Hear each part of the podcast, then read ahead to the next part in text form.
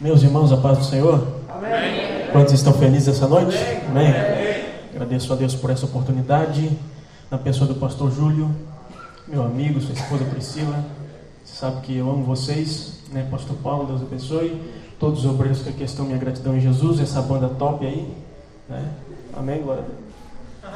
Deus abençoe minha mãe que está aí, levanta a mão aí. Deus abençoe a todos os obreiros que aqui estão, toda a igreja. Deus tem uma palavra para você hoje. Salmo de número 126. Na verdade, eu vou pregar o que o pastor pregou até agora aqui. Né? Quem conhece esse salmo sabe do que eu estou falando. Salmo de número 126.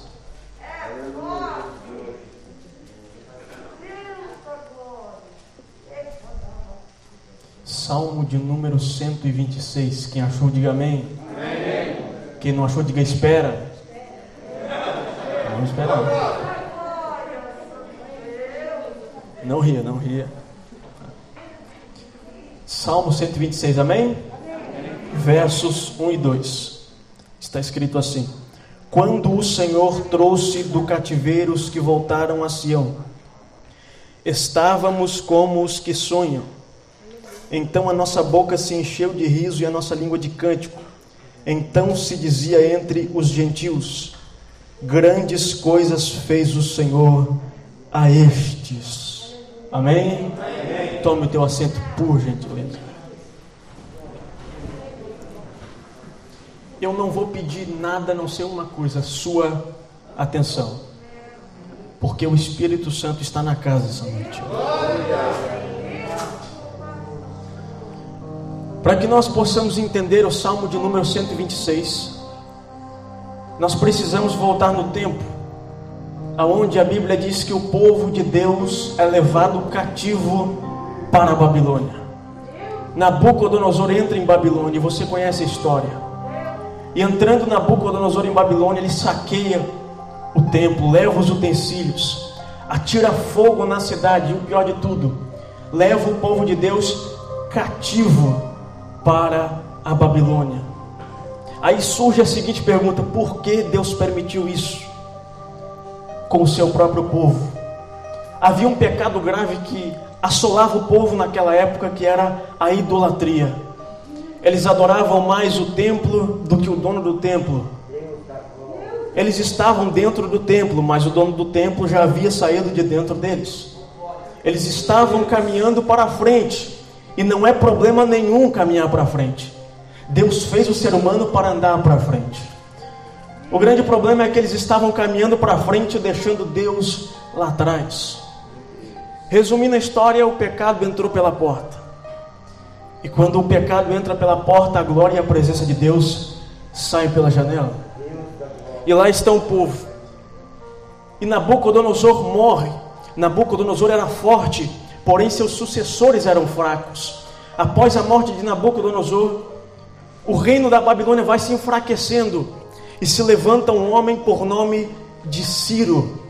E esse Ciro vence o Império Babilônico, conquista o Império Babilônico e conquistando o Império Babilônico ele liberta o povo de Deus. Agora a mensagem vai começar, preste atenção. Deus havia chamado Ciro mais de 200 anos do seu nascimento para libertar o seu povo.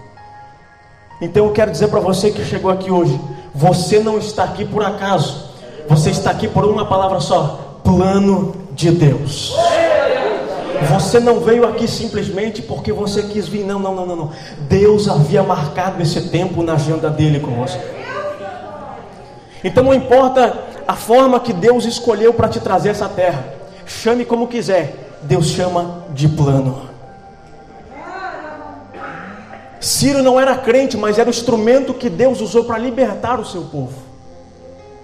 Então não importa de onde você saiu, o que importa é quem você é. Porque não é o local, é você no local, aleluia. Conta-se uma história que Ciro vai tomar o reinado da Líbia, eu já vou entrar no salmo. E quando ele vai tomar o reinado da Líbia, a história conta que ele tomou o reinado e só sobrou o príncipe da Líbia sua família e seus filhos. Ciro toma o reino da Líbia e chega para o príncipe da Líbia e diz: Eu já tomei tudo de você.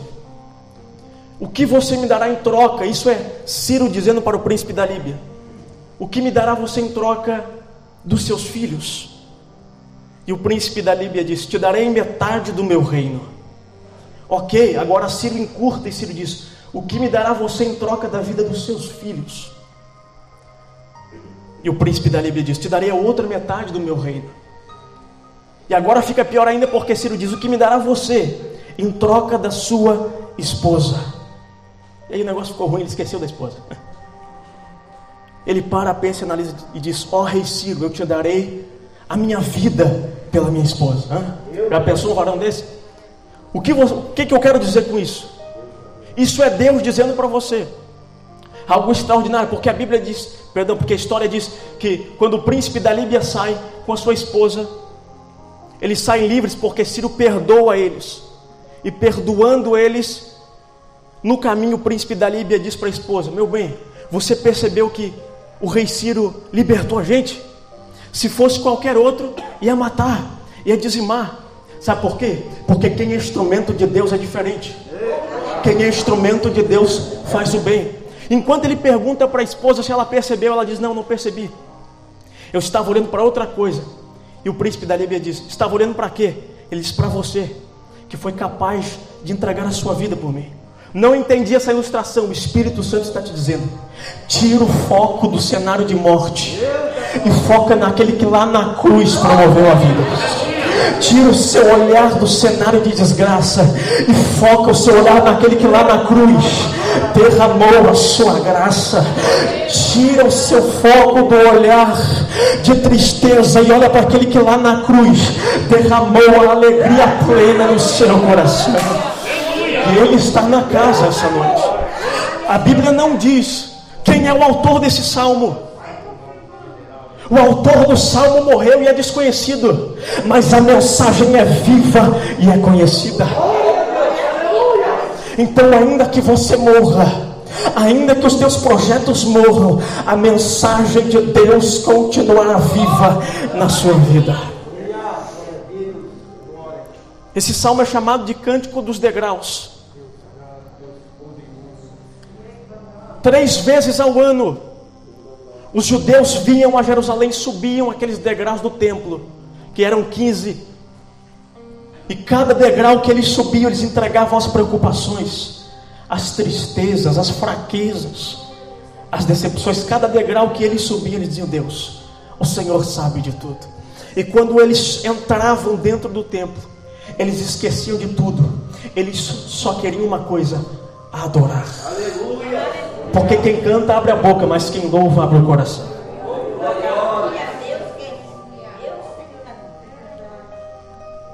Existem duas partes desse salmo. A primeira, esse salmo é um salmo das lembranças, porque esse salmo foi escrito depois do cativeiro. Nós precisamos lembrar. Lembrar do que? Lembrar do que Deus já fez. Porque tem gente que é ingrato, tem gente que tem memória curta, mas Deus não. Deus não tem memória curta. Está cheio de gente largando o barco, pulando fora, e o Espírito Santo está te dizendo: Ei, lembra do que eu já fiz na sua vida. Lembra de quantas vezes você ficou pelo fio. Lembre-se de quantas vezes você ficou na corda, vai e não vai. E eu te dei força e te sustentei. E a mesma força que eu te dei antes e te sustentei, eu estou te dando ela hoje. Lembre-se do que eu já fiz. Você precisa se lembrar. Se lembrar do quê? Se lembrar das palavras de Deus. No presente, você precisa lembrar das palavras que Deus lançou lá no passado. Porque as palavras do passado vão te dar força para viver o futuro que Deus preparou para você. Eles estavam no cativeiro, porque estavam fora do propósito. E vida fora do propósito vai te levar para dentro de uma existência vazia. Eu quero que você escute o que eu vou te dizer aqui essa noite. Deus fez as coisas para existirem, mas o homem para viver. Existe uma diferença entre viver e existir. Existir muita coisa existe, agora viver não. Viver só para quem é chamado. Viver só para quem é escolhido. Está cheio de gente vegetando, morrendo Abandonou na fé porque não entendeu que foi chamado para um propósito. Segunda parte desse salmo, oração. Eu tenho um recado de Deus para alguém aqui hoje. Não desista de orar pela sua casa. Não desista de orar pela sua família. Porque quando você se levanta em oração, Deus desce em resposta. Escute o que eu vou dizer: se você soubesse o poder da oração, você oraria mais. Se você soubesse o poder da intercessão, você intercederia mais, porque a oração destrói os demônios, a oração desencadeia coisas gloriosas no céu. A Bíblia diz que quando nós oramos, o fogo cai. Todo fogo de Deus é antecedido por uma oração. A Bíblia diz que o pessoal foi orar no templo, eles oraram e depois o fogo caiu. Elias estava no monte, Elias orou e depois o fogo caiu.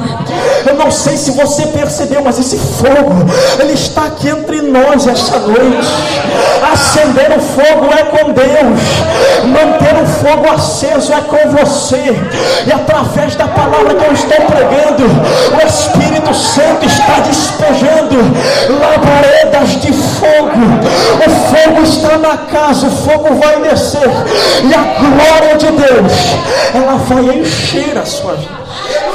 Levante a mão para o céu nesse momento, levante a mão. Isso. Feche os teus olhos, eu quero profetizar em nome de Jesus. Que o fogo de Deus que vai descer aqui vai depender da qualidade da tua lenha. Tem gente que chegou quebrada, dizendo: Deus, eu sou pequeno. E Deus está dizendo: chegou a hora de levantar os pequenos. Eu prefiro alguém pequeno e cheio do que alguém grande e vazio. Há um fogo de Deus aqui essa noite. Receba.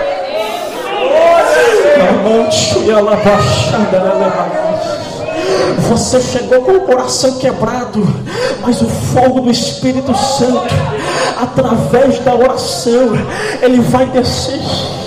Eu sinto a graça de Deus. Deus quer restaurar aquele fogo que você vinha para o culto e dizia: Não importa quem está na esquerda, não importa quem está na direita, eu vou rasgar o meu coração e deixar ele descer.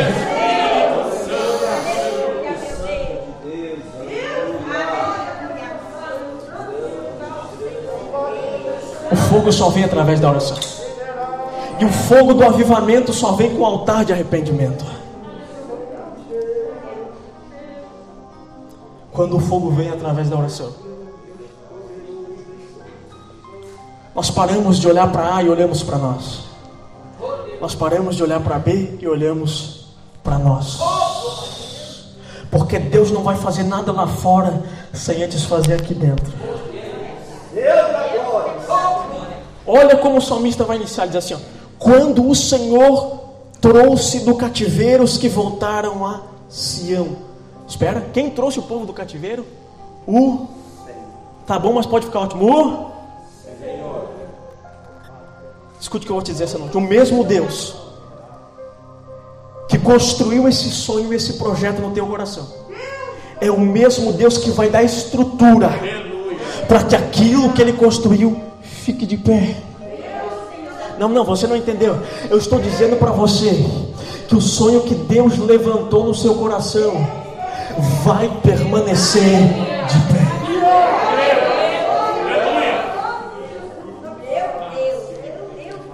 Essa palavrinha aqui, que está no início do verso, dizendo quando, dá uma expressão de tempo. E eu já vi muita gente dizer assim: o tempo sara feridas. Que mentira isso. Quanta gente morreu sem cura. O tempo administra, o tempo trata. Sará, só Deus. E pior que às vezes Deus sara, mas a marca continua. E por que é que a marca continua? Para que cada vez que você pense em parar, você lembrar para a marca, e Deus através daquela marca vai dizer: não dá para parar. Você já está marcado. Enquanto eu estava sentado, Deus dizia para mim, dizer para você, querido, você chegou aqui dizendo: Eu vou pular fora desse barco. Deus está dizendo: Não dá mais para pular fora desse barco. Você já está marcado. Tem gente que chegou aqui dizendo: Deus, eu vou chutar o balde. Deus está dizendo: não dá mais para chutar o balde. Você já está marcado. Eu estou pregando para alguém que chegou aqui e disse: Deus, eu vou largar a rede lá no fundo do mar. E Deus está dizendo: Você pode largar a rede no fundo do mar, mas a ponta da corda está na minha mão. Você já está marcado.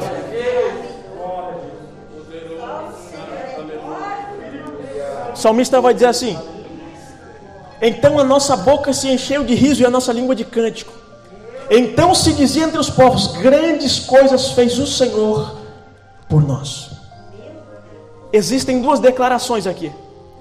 A primeira é daqueles que saem do cativeiro, os judeus, dizendo assim: Grandes coisas fez o Senhor por nós. Só que nesse momento, agora você vai ver a segunda declaração. Nesse momento em Babilônia, não tinha só judeu preso, tinha gente de vários países preso em Babilônia. E até quem não era crente, quando viu Ciro libertar o povo de Deus, disse: O Senhor é com eles. Grandes coisas fez o Senhor por eles. Eu quero profetizar em nome de Jesus. Se você quiser levantar sua mão para receber, eu quero profetizar em nome de Jesus. Que você vai sair daqui quando Deus fazer algo grande na sua vida. Até quem não é crente vai dizer: Grandes coisas fez o Senhor por ele. Grandes coisas fez o Senhor por ela. Você entende porque a investida do diabo é grande contra você? Contra a sua casa, contra a sua família? É porque o que Deus tem para fazer também é grande. E o salmista vai orar, e a oração dele é: Faz, Senhor, outra vez. Eu quero te dizer que Deus pode fazer outra vez. Não se apegue àquilo que Deus, somente aquilo que Deus fez no passado, Ele tem mais para você. Ele pode fazer outra vez. E a oração dele é: Senhor, restaura-nos como as torrentes do Negueb. Para você que não sabe isso, o Negueb é um lugar desértico. Dificilmente chove. É um ambiente feio. Mas quando Deus manda chuva para aquela região, aquela chuva vai descendo pelas montanhas e vai chegando naquele lugar desértico e vai transformando o ambiente. Aquele ambiente que era triste começa a ser alegre. Aquele ambiente que era preto e branco começa a ser colorido. Os animais que estão longe voltam e começam a beber água. Não entendi. Deus está dizendo para alguém aí: eu posso transformar esse cenário. Eu posso transformar esse cenário preto e branco em um cenário colorido. Eu posso transformar esse cenário de morte em um cenário de vida. Só que a nossa preocupação tem sido a chuva descer. E pastor, a nossa maior preocupação não tem que ser a chuva descer. Tem que ser a arca pronta, porque se a arca estiver pronta, ó, a chuva vai descer. E ele vai dizer no verso 5: Os que semeiam em lágrimas colherão com alegria. Isso aqui não é uma pergunta, isso aqui é uma afirmação. Deus está garantindo que aquele que semeia em lágrima vai colher em alegria. Ele não está perguntando, ele está afirmando. O choro pode ter sido no secreto, mas a recompensa e a alegria será pública. A dor pode ter sido no secreto, ninguém está vendo, fica tranquilo. A cura será pública. E o mais impressionante é o que ele diz no verso 6, dizendo: Aquele que leva a preciosa semente andando e chorando, voltará sem dúvida com alegria. Aquele que leva, escute isso. Você carrega algo dentro de você. Algo grande e precioso. Não é grande porque é você que está carregando, não. É grande porque aquele que colocou isso dentro de você é grande. Não, não, não, não. Não é precioso porque é você que está carregando, não. É precioso porque aquele que colocou isso dentro de você, ele é precioso. Aquele que leva, observe, andando e chorando, não é andando e parando, não é andando e murmurando, não, é andando e chorando. Não entendi o que Deus está dizendo, o Espírito Santo está te dizendo, ei, ainda que esteja doendo, continue andando. Ainda que dê tudo errado, continue andando. Ainda que o mundo desabe sobre a sua cabeça, continua andando. Ainda que a lágrima rola, esvazia assim a alma, porque enquanto você esvazia a alma, Ele enche o teu espírito. Ainda que nada dê certo, não pare de andar, continue andando, andando, andando, andando. A semente aqui, a semente aqui, ela está falando da palavra de Deus, mas eu vou levar isso para um outro rumo. Alguém vai me chamar de herege, mas enfim. Escute o que eu vou te dizer essa noite. Eu te comparo essa noite como uma semente. Você é como uma semente. As pessoas estão olhando para a sua vida e dizem: daí não vai sair nada. Sabe por quê? Porque as pessoas estão olhando a semente. Deus não. Deus já está lá na frente, olhando a árvore lá na frente. E a semente me ensina algumas coisas. Porque quando você vai plantar uma semente, você coloca ela na terra e tapa com um buraco. Sim ou não? Só que pelo fato de ela estar escondida, não significa que ela morreu. Alguém pegou. O homem aqui embaixo pode olhar para você e dizer: Está morto, só pelo fato de não te ver mais. E Deus lá em cima está dizendo, ali embaixo estão dizendo que ele está morto, mas eu aqui em cima digo, ele está escondido.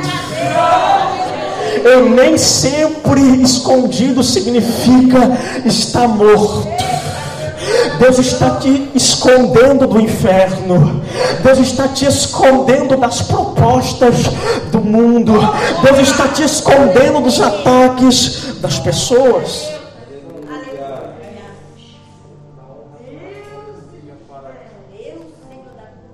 E existe vezes que Deus decide esconder a gente e parece que a gente nunca vai sair de onde está.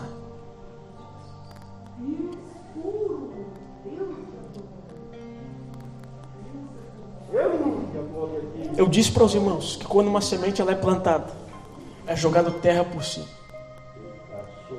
E eu estou pregando para alguém aqui hoje que o diabo já preparou a pá, já chamou o coveiro, aleluia e disse: só falta colocar a terra por cima.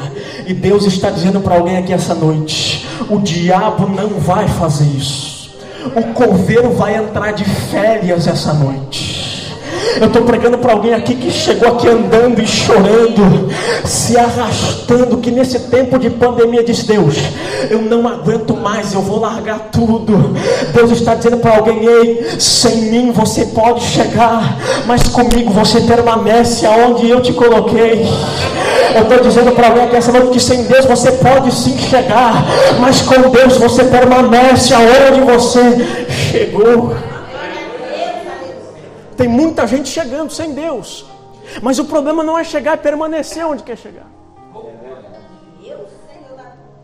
O Espírito Santo vai te renovar aqui essa noite. Como as torrentes do Negev.